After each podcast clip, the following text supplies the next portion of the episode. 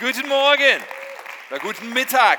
Schön euch zu sehen. Mein Herz für sein Haus, eine Zeit, die ich liebe. Ich habe es schon ein paar Mal gesagt in den letzten Wochen. Heute das Finale. Eine Zeit, wo wir uns ausrichten auf das, was Gott nicht nur heute mit uns tut, sondern was er für Pläne hat, was in Zukunft kommt, worauf wir zugehen und uns vorbereiten und uns einklinken in das Herz von Gott. Ich finde das genial und diese Predigtreihe die Kultur seines Hauses hat heute auch Teil 6. Die Kultur seines Hauses, weil es geht tatsächlich darum, dass wir in eine Kultur eintauchen. Kultur ist nicht etwas, wo man einfach tut, äh, was irgendwelche Regeln sagen oder wo man vielleicht Werte hat, von denen man überzeugt ist. Ja, das auch, die Werte. Aber Kultur ist etwas, was wir sind.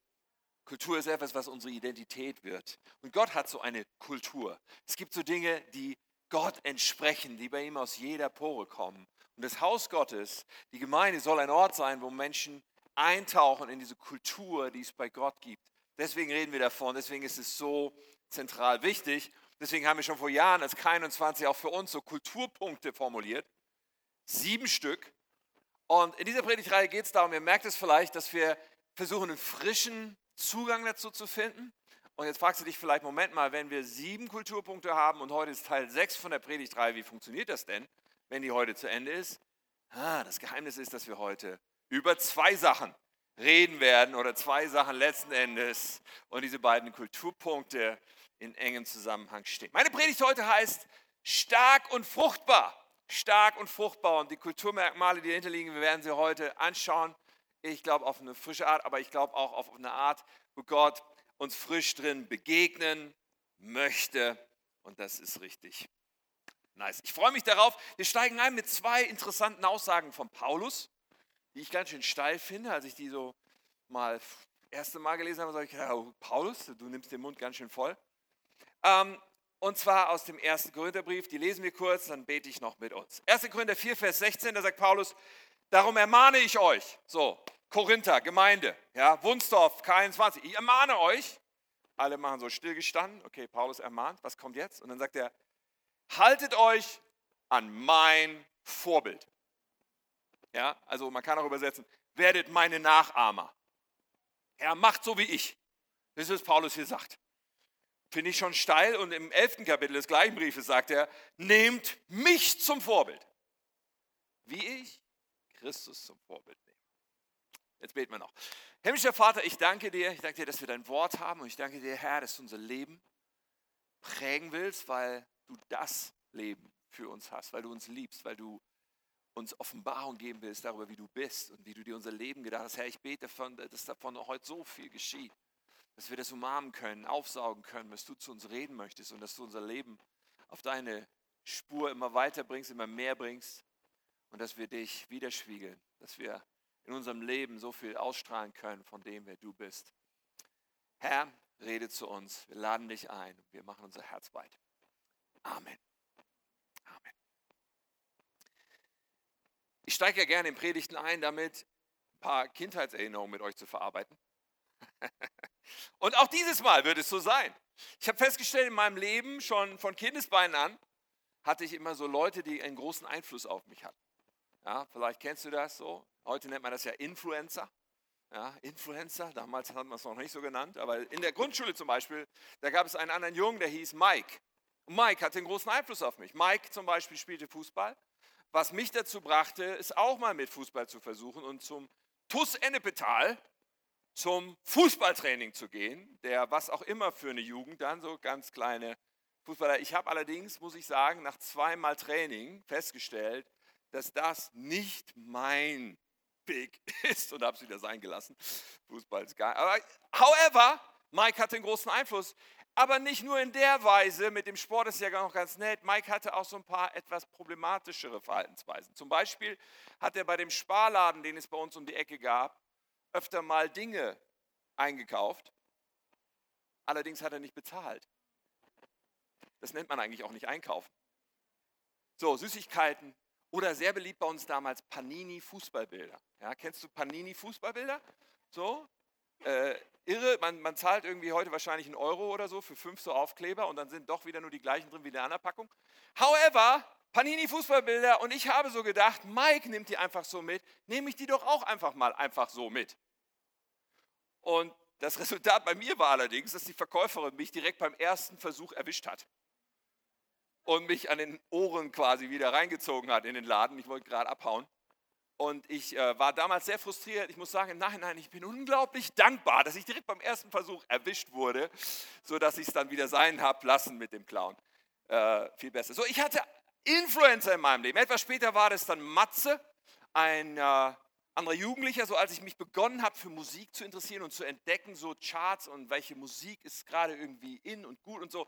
Matze hatte immer irgendwelche Musiktipps auf Lager und hat mir dann so äh, ein Tape aufgenommen. Damals hatte man noch Kassetten. Ich weiß, so manche hier wissen gar nicht, was eine Kassette ist, aber ja, damals, das waren solche rechteckigen Boxen, so Dinger, mit zwei Löchern drin. Auf jeden Fall konnte man damit Musik hören. Und er hat mir dann so, hat mich beeinflusst, was Musik angeht. Und einmal standen wir in einem Plattenladen und dann sagte er, ja, hier diese neue Platte, die ist total super, super Künstler und so. Ich dachte, okay, dann kaufe ich jetzt mal die Platte. Zu Hause höre ich die Platte an und denke, was ist das für ein Mist? Der letzte Mist. Ja, einfach das Geld verbrannt für die Platte. Ja, so. Wie konnte ich nur diese Platte? Aber ja, Matze hatte gesagt, coole Platte. So, ich weiß nicht, ob du das auch kennst oder ob du denkst, naja, es ist halt bei Tim so, der lässt sich halt von jedem beeinflussen. Ganz ehrlich, ich glaube nicht, dass das nur bei mir so ist. Und auch wenn man vielleicht als Jugendlicher noch etwas besonders beeinflussbar ist, glaube ich auch nicht, dass es nur für Jugendliche gilt, beeinflussbar zu sein. Sondern was ich glaube ist, dass wir alle, alle Menschen enorm beeinflussbar sind. Dass wir Menschen sogar, weil wir Menschen sind, dass es zu, unserem, zu unserer Verdrahtung gehört, dass wir enorm beeinflussbar sind, dass wir uns einander beeinflussen. Und ich möchte meine provozierende Frage stellen heute Morgen. Wie viel Prozent von dir sind eigentlich geklaut? ist frech, ne? Aber schau dich mal an, wenn du im Spiegel schaust, die Klamotten, die du trägst, ja, und du sagst, das ist mein Stil. Ich bin einzigartig. Nur ich kleide mich so. Dann sage ich dir, jede Wette, deine Kleidung, die du heute am Leib trägst oder die du üblicherweise trägst, ist beeinflusst davon, dass irgendjemand, den du irgendwo gesehen hast und wo du dachtest, oh, das sieht nice aus, dich beeinflusst hat, so rumzulaufen, wie du rumläufst. Ja? Das geht gar nicht anders. Es ist so. Und wenn du in, in, in Afrika aufgewachsen wärst, wäre dein Stil anders, weil da andere Menschen dich anders beeinflusst hätten, als es der Fall ist heute. Oder deine politischen Ansichten und meine politischen Ansichten naja, wir haben unsere politischen Überzeugungen, wie auch immer die aussehen, aber höchstwahrscheinlich sind die entstanden durch das Reflektieren der Überzeugungen von anderen. Dass jemand über seine Ansichten spricht und bei dem einen hast du gesagt, oh, das klingt logisch, das übernehme ich. Und bei dem anderen hast du innerlich gedacht, vielleicht auch ganz subtil unbewusst, oh, das ist Blödsinn, das glaube ich nicht. Und so formen sich unsere Denkweisen und auch unsere Verhaltensweisen. Ja, auch das, wie du Beziehungen lebst, wie du vielleicht Ehe lebst, wenn du verheiratet bist oder mit, mit deinen Kindern umgehst oder mit Freunden. Hey, das ist höchstwahrscheinlich irgendwie ganz viel letztendlich kopiert von dem, wie andere das so gemacht haben. Deine Eltern vielleicht, die großen Einfluss in der Regel haben auf unser Leben. Oder andere Menschen. Vielleicht sagst du, nein, nein, ich, ich bin einzigartig und ich mache das nur so. Ja, ich lasse mich von niemandem beeinflussen. Ja, ähm, so, wir sagen ja auch gerne, finde deinen Stil, finde deine Art, finde deinen Weg, verwirkliche dich selbst. Ja, Jugendliche sagen dann oft irgendwann, so, ich will anders sein als alle anderen. Ja, ist ja manchmal so eine große Überschrift, ich will anders sein. Wir hatten auch bei uns in der, im Jahrgang so, in der Schule hatten wir auch einen, der hat irgendwann entschieden, ich bin jetzt anders und dann hat er sich anders gekleidet als alle anderen in der Tat in der Schule. Er wurde Grufti. Ja, so nannte man das damals. Das heißt, er hat sich schwarz angezogen, seine Haare sehr interessant gestylt, war immer käseweiß im Gesicht, hat sich auf seinen Nachttisch zu Hause einen Totenkopf hingestellt und eine Kerze reingestellt und sowas und war jetzt Grufti. Und tatsächlich, er war anders als alle anderen in der Jahrgangsstufe. Bis zu dem Moment, wo er dann mit seinen Freunden abgehangen hat, die alle genauso aussahen wie er. Und genauso ist das. Ja? Wir tauchen vielleicht ein in irgendeine so Subkultur und fühlen uns plötzlich total anders, aber letztendlich sind wir doch nur wieder beeinflusst, allerdings von anderen Leuten. Ha, warum erzähle ich uns das alles? Nun, wir sagen doch gerne sowas wie, ich lasse mich von niemandem beeinflussen. Doch ich glaube, dass in so einer Aussage eigentlich nur eine besondere Naivität deutlich wird. Wenn wir glauben, niemand beeinflusst uns, dann merken wir einfach nur nicht, wie dieser Einfluss funktioniert. Fakt ist, wir haben überhaupt keine Wahl. Was, wir werden beeinflusst. Wir sind so verdrahtet als Menschen beeinflusst zu werden. Und wir suchen uns immer, bewusst oder unbewusst, andere Menschen, an denen wir uns orientieren. Schwimmen immer irgendwo ein bisschen mit. Es ist auch interessant, wenn man sich mit sowas wie Massenpsychologie beschäftigt, wie Massenbewegungen entstehen und so, Gruppendynamik. Das ist voll interessant. Wenn du plötzlich, wenn du in einer Gruppe von Menschen bist, du wirst beeinflusst. Ja, Im Moment sehen wir ja Fridays for Future Bewegung. Ja, und, und das ist ja auch eine Bewegung, wo viele Menschen beeinflussen, sich gegenseitig beeinflussen zu etwas und sagen, das ist jetzt wichtig, dafür aufzustehen. Hey, und das ist, wie wir Menschen verdrahtet sind. Wir funktionieren so. Der Punkt ist, wir können nicht wählen, ob wir beeinflusst werden. Wir werden alle beeinflusst. Das Einzige, was wir wählen können, ist, wer uns beeinflusst. Wer uns beeinflusst. Wenn wir uns bewusst machen, dann können wir sagen, okay, davon will ich mich beeinflussen lassen. Das soll der Einfluss in meinem Leben sein. Aber es ist nicht möglich zu sagen, ich wähle gar keinen Einfluss. Ich kriege das alles selber hin. Es kommt alles autark aus mir selbst. Es ist dumm, es ist Blödsinn. Es funktioniert so nicht. Warum ist das wichtig? Warum erzähle ich uns das alles? Weil das eine Menge mit dem Glauben zu tun hat. Und weil wir alle anfällig sind für diesen Gedanken des Individualismus, der eigentlich irgendwo einen tiefen Irrtum beinhaltet. So dieses, ich bin so einzigartig und ich bin so mein eigener Herr und mein Maßstab und ich entscheide, was richtig und falsch ist und glaube, dass mich nichts beeinflusst hat, beeinflussen, äh, beeinflussen kann. Eigentlich ist da so ein tiefer Stolz und eine Eitelkeit drin. Man versteht mich nicht falsch. Auf eine Weise sind wir alle einzigartig, natürlich. Ja, du bist einzigartig in deiner Persönlichkeit, du bist einzigartig geschaffen von Gott, auch mit bestimmten Begabungen. Das stelle ich gar nicht in Frage. Aber gleichzeitig gilt, dass unser Denken und unser Verhalten nicht autark in uns entsteht, sondern Resultat ist auch von dem Einfluss, den wir in unserem Leben haben. Ob wir beeinflusst werden, können wir nicht, können wir nicht wählen. Aber wer uns beeinflusst? Sehr wohl.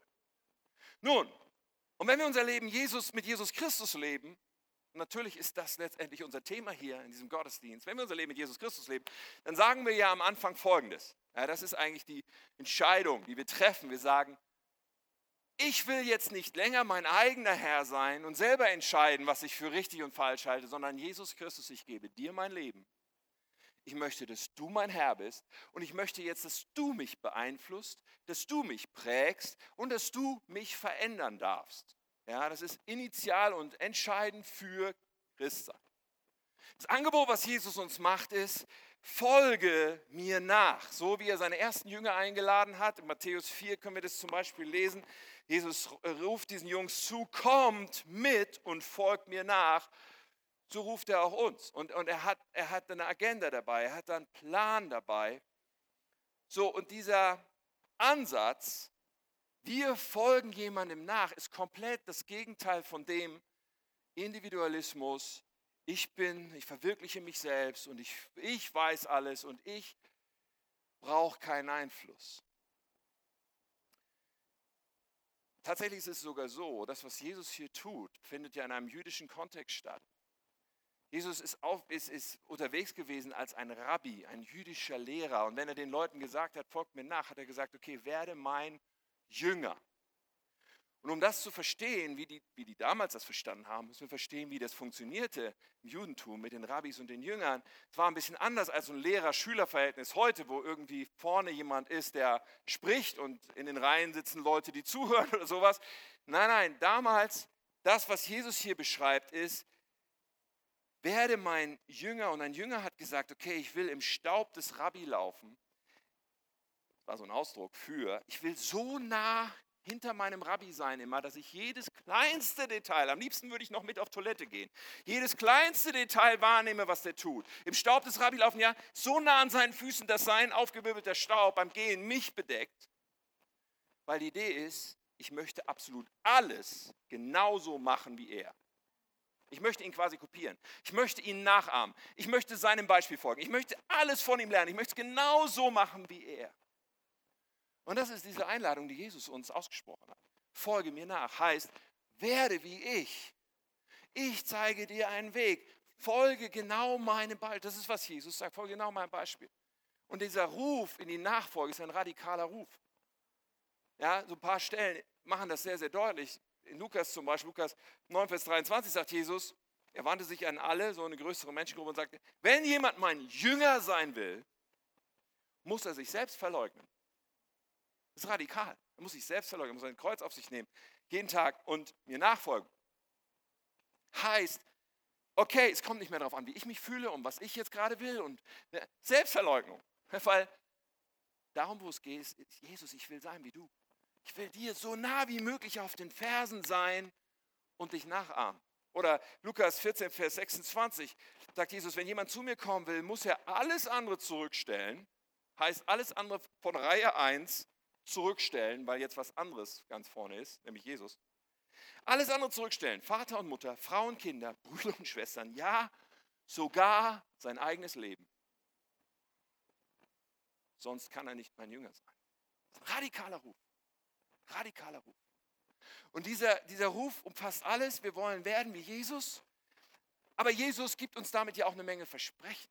Er macht ja auch deutlich, okay, das, was ich dir anbiete, ist ewiges Leben und es ist Leben in Fülle. Es ist ein Leben mit Bestimmung, ein Leben mit Bedeutung, ein Leben mit Ewigkeitswert.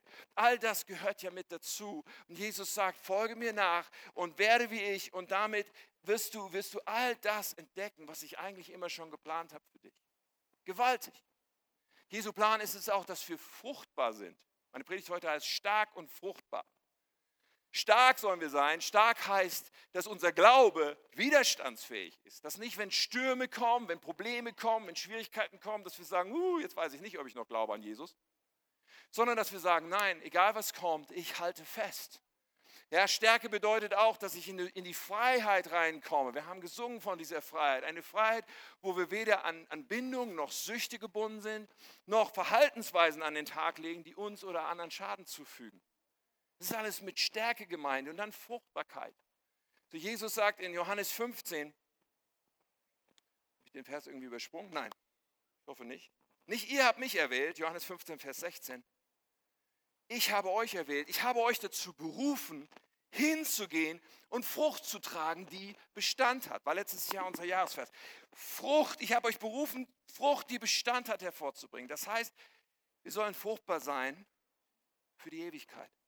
Aus unserem Leben sollen Resultate und Ergebnisse rauskommen, die die Ewigkeit von Menschen verändern. Frucht, das ist facettenreich. Frucht hat zu tun mit uns, mit unserem Herz, mit unserem Charakter. Es hat zu tun damit, dass andere Menschen durch uns Jesus finden.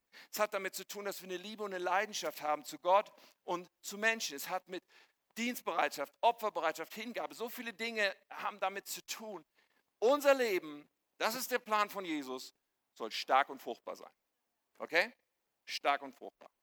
Das ist Nachfolge. Jetzt lass uns mal eine Bestandsaufnahme machen. Wie stark und fruchtbar ist denn unser Leben?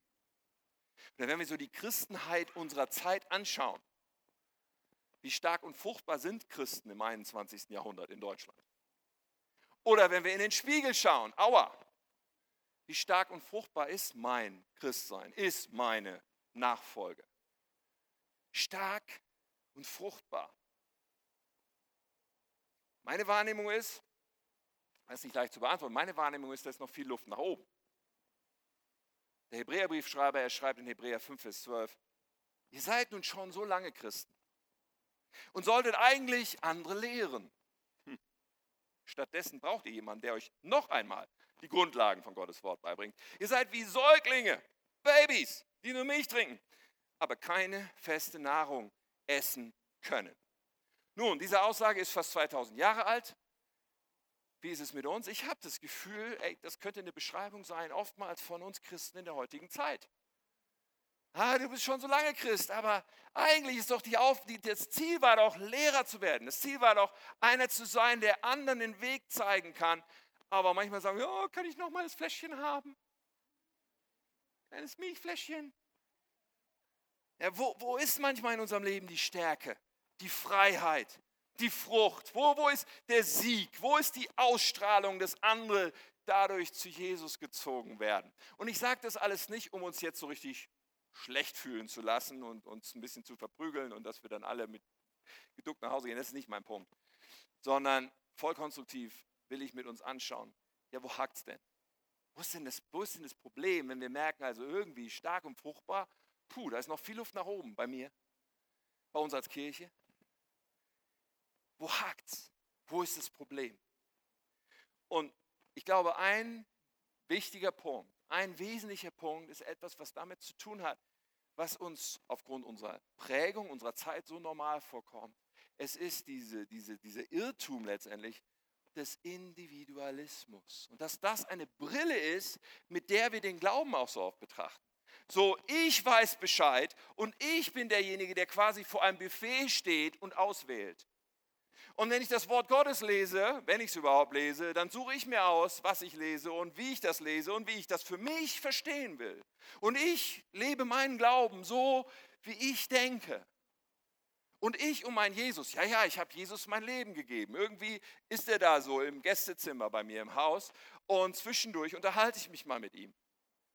So ein, ein, eine Art von Christsein, die sich sehr um mich dreht und die sehr individualistisch zu sein versucht, im Sinne von, hey, ich brauche keinen Einfluss von anderen. Nein, ich, ich, ich lebe ja meinen Glauben mit, mit Jesus und so. Ja, verstehe mich nicht falsch. Meine persönliche Beziehung zu Jesus ist das Wichtigste überhaupt, das Zentrale überhaupt. Nichts von dem, was ich heute sage, soll das in irgendeiner Weise schmälern oder sowas. Ganz im Gegenteil. Nur, der, nur unsere Annahme, dass diese Beziehung zu Jesus nur eine Sache zwischen mir und Jesus ist und dass Christsein ein Einzelsport ist, ist eine große Lüge, ein großer Irrtum.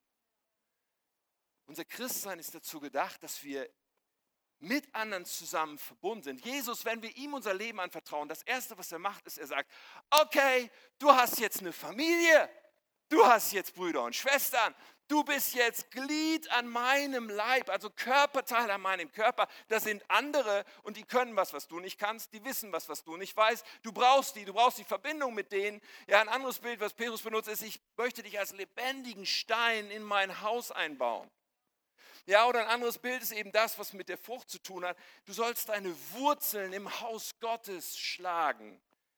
Ja, verwurzelt sein, gepflanzt sein im Haus Gottes. All das hat damit zu tun, dass diese Nachfolge, dieser radikale Ruf von Jesus eben nicht etwas ist, wo wir alleine mit ihm unterwegs bleiben, sondern was nur ausschließlich funktionieren kann, wenn wir die Dynamik verstehen, in einem Einflussfeld zu sein, ganz bewusst und das zu umarmen und zu sagen, ich will in Kirche gepflanzt sein. Ja, und das soll der Einfluss sein, der mich prägt. Weil die Alternative ist nicht der neutrale Raum. Denn den gibt es nicht. Es gibt keinen neutralen Boden. Die Alternative ist nicht zu sagen, okay, weil ich das ja selber alles auf die Reihe kriege, brauche ich keinen Einfluss. Nein, nein, wenn wir nicht den guten Einfluss wählen, wenn wir uns nicht pflanzen da, wo der Einfluss ist, den wir brauchen, ist die Alternative, dass uns eine Welt beeinflusst oder dass uns das beeinflusst, was diese Welt beeinflusst und was diese Welt zu einer zerbrochenen Welt macht. Diese Welt ist ein zerbrochener Ort. Hier gibt es so viel kaputte Leben, auch in Deutschland, in unserer Gesellschaft, so viele Menschen, die kaputt sind, die einsam sind, die psychische Probleme haben, die in Süchten sind, die in zerbrochenen Beziehungen leben, Scheidungen, Menschen, die nicht miteinander klarkommen, Menschen, die ja äh, eine Abtreibung hinter sich haben, Menschen, die äh, verzweifelt sind, einsam sind, was auch immer. Es gibt so viel und wir sagen, ja, das passiert mir ja alles nicht. Ich lebe ja anders. Ich kriege ja mein Leben auf die Reihe. Fakt ist nur, in, unserer, in unserem Stolz sind wir blind dass wenn wir uns gegen guten Einfluss entscheiden und wenn wir nicht sagen, ich verbinde mich mit dem, wo Jesus mich reinstellen will, dann öffnen wir Tür und Tor für einen Einfluss, der uns vielleicht nicht bewusst ist, aber der bei uns auch alle möglichen Lebensresultate hervorbringen wird, die nicht Frucht sind. Wow. Also, für Jesus ist das, hey, folge mir nach, immer verbunden mit, hey, und gemeinsam mit den anderen. Eingebaut in die Kirche, die ich baue. So, das ist Christsein. Wir brauchen eine Kirche, die uns auf die Dauer stark und fruchtbar hilft zu sein. Eingepflanzt in dieser Kirche. Warum? Weil wir Menschen so verdrahtet sind. Weil wir uns immer beeinflussen. Weil wir immer wieder nach links und rechts schauen werden. Und wenn links und rechts nicht der richtige Einfluss ist, ist es der falsche. Nun, ich glaube, dass Kirche dazu gedacht ist, so eine Gemeinschaft zu sein, so ein Ort zu sein, wo Menschen in die Kultur von Gott eintauchen, weil man sich verständigt hat, hey, das ist, was wir hier tun wollen. Das ist, worum es hier geht. Und ein, ein Teil zu sein von dieser Familie Gottes, von diesem Leib Christi. Und ich finde faszinierend, wie unverblümt Paulus darüber spricht, welche Rolle menschlicher Einfluss dabei hat. Das ist, worum es geht. Jetzt bin ich wieder bei den Versen vom Anfang. Paulus, völlig unverblümt, sagt nicht etwa, hey Leute, folgt Jesus nach. Es ist jetzt auch nicht so, dass er das nicht sagt, also nach dem Motto, äh, wir sollen nicht Jesus nach. Nein, natürlich sagt er, folgt Jesus nach an vielen Stellen. Aber hier in Korinther und übrigens auch im Galaterbrief und auch im Philipperbrief und im zweiten Thessalonicher Brief ähnliche Aussagen von Paulus, wo er sagt, folgt mir nach, werdet meine Nachfolger, von mir, von Paulus. So, er wollte die Leute nicht davon abhalten, Jesus nachzufolgen. Im Gegenteil, er wollte ihnen klar machen, ihr braucht einen menschlichen Einfluss. Ihr braucht die richtigen Leute, für die ihr euch entscheidet, die sollen mich prägen. Daran will ich mich orientieren, weil wir Menschen so verdrahtet sind und weil wir das Problem haben, dass wir Jesus eben nicht sehen. Paulus aber schon. Also wir jetzt auch nicht. Aber weißt du, wir sehen halt Menschen und machen uns die automatisch zu Vorbildern. Und damit, wenn es die richtigen sind, wenn wir die richtige Wahl treffen, hilft uns das, im Glauben reifer zu werden, im Glauben stärker zu werden, fruchtbar zu werden, weil wir uns umgeben mit Menschen, deren Glauben stark und stärker und fruchtbar ist. Diese Dynamik ist faszinierend und Paulus ist unverblümt darüber, das deutlich zu machen. Nehmt mich als Vorbild. Das meint nicht, nehmt mich statt Jesus. Nein, nein. Nehmt mich als Vorbild, wie ich Jesus nachfolge. Nehmt mich als Vorbild, statt Menschen aus dieser zerbrochenen Welt als Vorbild zu nehmen. Statt eure Zeit und euer Herz zu füllen mit all dem, wie in dieser Welt gelebt wird. Oh. Und ich muss sagen, ich bin fasziniert, auch im Reflektieren darüber, wie viel das in meinem Leben ausmacht und immer ausgemacht hat in den Jahren, seit ich Christ bin. Zu den allerersten ein, zwei Jahren meines Christseins hatte ich noch nicht so viel guten Einfluss. So, da hatte ich im Gegenteil hatte ich ein paar Leute, die nicht so ein idealer Einfluss waren. Das konnte man an meinem Christsein auch sehen. Und dann änderte sich etwas, ohne dass mir das bewusst war. Ich bin Gott sehr dankbar dafür. Ich habe angefangen, BWL zu studieren und jemand fing mit mir an zu studieren. Ein junger Mann meines Alters, der in der gleichen Kirche war. Und wir wurden Freunde. Ich kannte den vorher noch nicht so gut. Aber wir fuhren jeden Tag zur Uni und wir verbrachten viel Zeit miteinander. Und dieser Mann begann, einen großen Einfluss auf mein Leben zu bekommen, weil ich ihn absolut inspirierend fand, weil die Art und Weise, wie er mit Jesus lebte, mich faszinierte, weil die Art und Weise, wie er betete, mich faszinierte, weil die Art und Weise, wie er die Bibel las, mich faszinierte. Weil wenn ich sagte, äh, wenn, ich, wenn ich irgendeine abfällige Bemerkung machte über jemand anders vielleicht aus unserem Kreis, er zu mir sagte, hey, so wollen wir nicht übereinander reden. Ich dachte, oh, hat er eigentlich recht. Weil, weil, weil er zu mir sagte, hey, ich habe dieses Buch gelesen, das war total faszinierend. Ich sagte, okay, Buch lesen ist eigentlich nicht so mein Ding, ich versuche es mal. Und dachte auf jeder Seite, das ist ja der Hammer. Es hat so viel in mir ausgelöst, ein gutes Buch, ein Glaubensbuch zu lesen. Und da waren so viele in den nächsten Jahren, die dann kamen, so viele Sachen, wo ich merke, hey, eigentlich hat das unglaublich viel zu tun gehabt mit dem Einfluss von Menschen. Und so ist es über die Jahre geblieben, dass ich ganz bewusst mittlerweile, ja, immer mehr ist es mir bewusst und ich treffe die Entscheidung, ich will mein Leben teilen mit Menschen, deren Glauben vorbildlich ist, die in die gleiche Richtung unterwegs sind, die vielleicht weiter sind als ich. Ich will sagen, hey, kann ich kommen, kann ich Fragen stellen, kann ich hinter die Kulisse gucken. Ich möchte mich beeinflussen lassen von den richtigen Leuten, weil ich habe nicht die Wahl, ich brauche keinen Einfluss. Das ist eine Illusion, okay, nochmal. Sondern ich kann nur entscheiden, wer soll mich denn beeinflussen? Was suche ich denn aktiv? Es ist stolz und eingebildet und, und dumm zu glauben. Ich brauche das nicht. Ich komme schon selber klar. Ich mache nicht einfach das, was jemand anders tut. Doch, wir machen alle das, was jemand anders tut. Wir können nur darauf achten, dass wir das machen, was die richtigen Personen tun und uns da einklinken. Das Faszinierende ist, dass dann etwas passiert, was ja auch der Hebräerbriefschreiber vorhin beschrieben hat und was auch Paulus sicherlich im Sinn hatte, als er sagte, werdet meine Nachahmer. Wir selber, wenn wir die richtigen Leute nachahmen, werden zu Leuten, die auch Vorbild im Glauben werden können. Im Hebräerbrief stand, ihr solltet schon längst Lehrer sein, weil das ist das Ziel.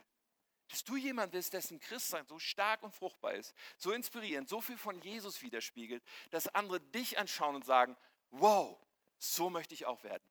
Davon will ich was lernen. Das soll die Dynamik sein, auch in Kirche. Die Dynamik untereinander, die Dynamik in Kleingruppen. Zu sagen, wow, da sind Leute, die inspirieren mich, die ermutigen mich, die, die, die stärken meinen Glauben. So wollen wir miteinander unterwegs sein. Das muss das Ziel sein.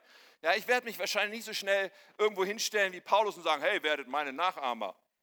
Ja, das finde das find ich schon steil. Aber mein innerer Wunsch ist, ey, ich möchte ein Leben leben, was es wert ist, dass man es nachahmt. Ich möchte ein Leben leben, was inspirierend ist, Jesus nachzufolgen. Ich möchte ein Leben leben, wo Leute sagen, yes, die Frucht will ich auch in meinem Leben haben. Das ist doch, wonach ich mich ausstrecke. Und danach wollen wir uns miteinander ausstrecken und uns gegenseitig ermutigen und uns gegenseitig helfen dabei. Das ist Kirche. Wir brauchen das, gepflanzt zu sein und zu sagen, hey, ich will Raum machen für den richtigen Einfluss in meinem Leben weil es keinen neutralen Raum in meinem Leben sonst gibt. Nun, was bedeutet das, und damit will ich die letzten Minuten verbringen, die ich noch habe, was bedeutet das praktisch?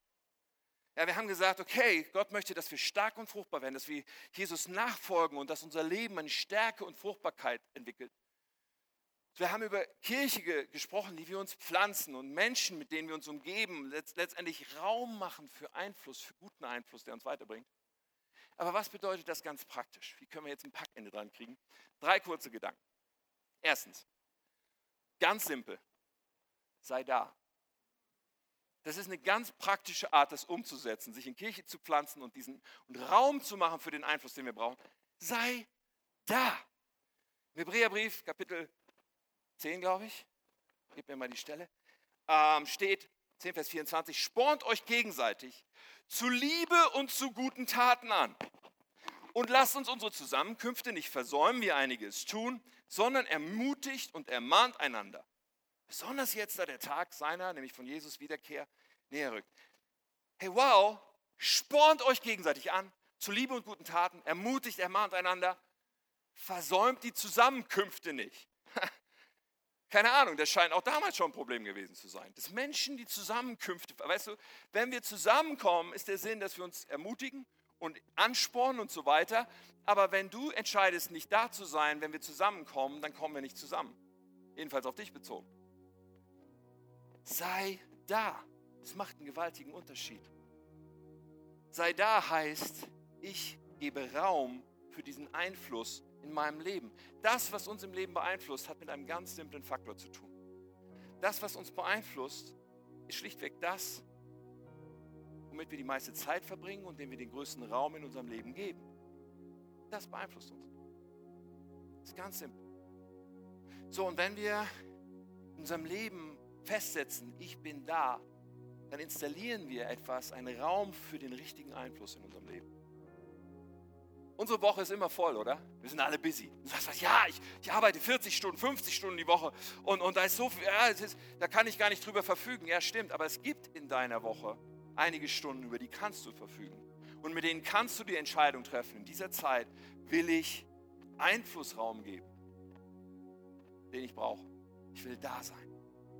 Jemand sagt am Mittwochabend, boah, der Tag war so anstrengend heute ich lege mich zu Hause aufs Sofa und sage ab, dass ich nicht zur Kleingruppe komme. Und wir denken tatsächlich in dem Moment, dass uns dieser Abend auf dem Sofa, während wir irgendeinen Film gucken, besser tut. Dass der Einfluss, den wir uns da reinladen, uns besser tut, als zu sagen, ich treffe mich, ich, ich, ich komme zusammen mit den anderen Geschwistern und wir ermutigen uns, wir ermahnen uns, wir feuern uns an, Jesus nachzufolgen, wir beten für. Ich glaube tatsächlich in dem Moment, oh, das Sofa ist besser. Ja, wie subtil wir uns da selber in die Tasche lügen können. Wie wir selber so dem falschen Einfluss zuhören können, ohne es richtig zu merken. Wir berauben uns selber, wenn wir nicht da sind. Sei da. Ja, vielleicht sagst du manchmal, Gottesdienst, oh, heute ist schönes Wetter. Was macht schon für einen Unterschied, ob ich im Gottesdienst bin oder nicht? Das macht einen gewaltigen Unterschied. Nicht nur, dass es für uns einen gewaltigen Unterschied macht, ob du da bist, für alle anderen, ob du mit hier bist, das ist nochmal ein anderes Thema, ist auch riesig. Nein, es macht einen Unterschied, einen Riesenunterschied für dich. Du sagst, ich weiß gar nicht genau. Gar nicht so genau gemerkt. Ja, ja, weil das aus ganz vielen kleinen, subtilen Elementen besteht. Wenn du einfach diese paar Stunden am Sonntag nimmst, um zu sagen, okay, ich habe Gemeinschaft mit anderen Christen. Wir beten zusammen Christus an und wir singen ihm zu, wie groß er ist. Wir preisen ihn und füllen damit unseren Spirit. Ja, wir haben Begegnungen, wo wir uns ermutigen, wo jemand wirklich wissen will, wie es mir geht. Wir trinken Kaffee zusammen und wir hören Gottes Wort. All diese Dinge sind wie viele kleine, subtile Sachen, die sich aufaddieren und prägen werden, wie du in dieser Woche denken und handeln wirst, ohne dass du es richtig merkst. Aber wenn du den Einfluss wegnimmst, bleibt dieser Raum nicht leer. Wenn du den Einfluss aus deinem Leben nimmst und sagst, ich bin halt nicht im Gottesdienst, wird es anderen Einfluss geben. Stück für Stück werden andere Dinge wichtiger. Sei da. Sei da, wenn das Team zusammenkommt und dient. Sei da in all diesen Gelegenheiten. Du beraubst dich selbst. Es ist sehr simpel und es ist sehr praktisch. Und du sagst, ja, aber dann, wenn ich sonst sehr krank bin. Okay, es gibt Situationen, da kann man nicht kommen. Wenn die Oma 90 wird, ja, da, darum geht es nicht. Es ist sowieso, ich hoffe, ihr versteht mich alle richtig, hier gibt es nicht diesen Spirit, ich will den auch nicht. Von, wo warst du denn schon wieder? Das ist nicht unser Ding. Es geht nicht um die Kirche, die dir sagt, du musst da sein. Und übrigens, wir führen eine Strichliste. No, never. Es geht um dich, dein Leben und deine Entscheidung. Und dass du sagst, ich will für mein Leben Raum machen für guten Einfluss. Und wenn ich nicht aufpasse, dann ist er nicht da. Und dann ist anderer Einfluss da. Sei da. Zweiter Gedanke, ganz kurz, sei proaktiv. Ich glaube nämlich so sehr, dass wenn wir da sind, wenn wir sagen, okay, ich bin in der Kirche, dass da noch mehr rauszuholen ist, indem wir sagen, hey, und ich gehe aktiv auf Menschen zu, deren Leben mich inspiriert, deren Glaube mich inspiriert, deren Frucht in ihrem Leben das ist, was ich mir für mein Leben wünsche. Heißt, wenn da jemand ist und der führt eine Ehe, so wie du dir die wünschst, oder der hat Kinder, die so drauf sind, wie du wünschst, dass deine Kinder drauf sind, hey, wie wäre es, wenn du den ansprichst und sagst, können wir mal einen Kaffee trinken? Ich will dir mal ein paar Fragen stellen. Ich will lernen von dir. Ja? Und natürlich, komm aufs Spielfeld, auch das gehört zu sei proaktiv. Komm aufs Spielfeld und sag, ich möchte in ein Team, ich möchte mitbauen, ich möchte mitmachen hier, weil dich das näher ranbringt an die Menschen, deren Einfluss du brauchst. Der Gemeinde ist wie so ein Schwimmbad. Am Beckenrand wirst du nicht nass. Du musst schon rein ins Wasser. Und ich werde dich nicht reinschubsen. Du musst am Ende des Tages sagen, yo, ich will springen und reinkommen und da drin sein um von dem auch geprägt zu sein. Hey, das ist alles deine Entscheidung, aber es ist so ein Riesenunterschied. Übrigens, wenn wir, wenn wir Menschen dann nahe kommen, vielleicht auf Menschen zugehen und sagen, wow, der inspiriert mich, kann sein, dass wir sogar merken, oh, da ist ja gar nicht alles so toll. Der hat ja auch Schwächen. Oh, wenn ich den Bereich in seinem Leben anschaue, also ich denke, also ganz so cool ist das nicht. Ja, genau. Menschen zusammen sind, da Menschen. Das, wovon ich hier spreche, ist nicht, oh, die Kirche ist deswegen so ein toller Einfluss, weil wir alle perfekt wären. Das Gegenteil ist der Fall. Wir sind alle eine Riesenbaustelle. Keiner von uns ist perfekt. Wir haben alle riesen riesen Issues, mit denen wir irgendwo umgehen müssen. Das macht es nicht aus. Was es ausmacht, ist, dass wir uns gemeinsam entschieden haben, diesem Jesus nachzufolgen und ihm ähnlicher werden zu wollen und dabei uns gegenseitig anzufeuern und zu ermutigen. Und wenn du jemanden sagst und sagst, hey, dieser Bereich ist zwar inspirierend in seinem Leben, jener aber nicht, dann mach es, wie Paulus an die Thessalonicher schreibt, prüft alles und behalte das Gute. Nur das Gute. Aber für das andere, hey, dann bist du der Ermutiger. Dann kannst du reinwachsen da rein. Dem anderen zu, hey, come on, ich glaube, da geht mehr. Und so sind wir miteinander unterwegs. Und das ist, was Jesus sich gedacht hat bei Nachfolge, dass wir miteinander unterwegs sind. Keiner muss so tun, als hätte er alles auf der Reihe. Aber bitte, keiner muss auch so tun, als bräuchte er den anderen nicht. Wir müssen uns anfeuern. Sei proaktiv. Und das Letzte. Und ich glaube, dass das Letzte, was jetzt kommt, das Thema, was jetzt kommt, das Wichtigste überhaupt ist, wenn es um Stärke und Fruchtbarkeit geht, wenn es um geistliche Kraft geht. Das ist das Thema Einheit sei eins. Einheit. Das ist das, worauf Gott so sehr guckt. Einheit, das ist, was geistliche Kraft so stark ausmacht. Einheit ist das, was den Teufel nervös macht. Einheit ist das, wohin Gott seinen Segen befohlen hat. Und Einheit bedeutet nicht, dass wir alle gleich aussehen oder irgendwie alle gleichgeschaltet sind. Einheit bedeutet, dass wir uns entscheiden, alle in die gleiche Richtung zu gehen. Das ist, was Einheit ist. Ich sage es nochmal. Einheit bedeutet, ich entscheide mich, mich eins zu machen mit der Richtung der anderen. Mit der Richtung, in der wir als Kirche gehen. Das ist Einheit. 1. Korinther, Paulus schreibt, 1. Korinther 1, Vers 10, Geschwister, im Namen von Jesus Christus, unserem Herrn, fordere ich euch alle auf, eins zu sein. Redet so, dass eure Worte euch nicht gegeneinander aufbringen. Lasst es nicht zu Spaltung unter euch kommen. Jetzt kommt der Hammer. Seid vielmehr ganz auf dasselbe Ziel ausgerichtet und haltet in völliger Übereinstimmung zusammen. Das ist Einheit, was Paulus hier beschreibt. Auf ein Ziel ausgerichtet, dafür zu kämpfen, dass wir eins sind, dass es nicht Spaltung gibt. Aber dieses eine Ziel, die eine Überzeugung gemeinsam zu verfolgen, das ist, worum es bei Einheit geht. So, und wir bauen mit Jesus seine Kirche. Jesus hat gesagt, ich will meine Kirche bauen. Und da klinken wir uns mit ein und sagen, okay, ich pflanze mich da von ganzem Herzen und ich mache mich eins. Ja, das ist so ein Ausdruck, den wir gerne benutzen.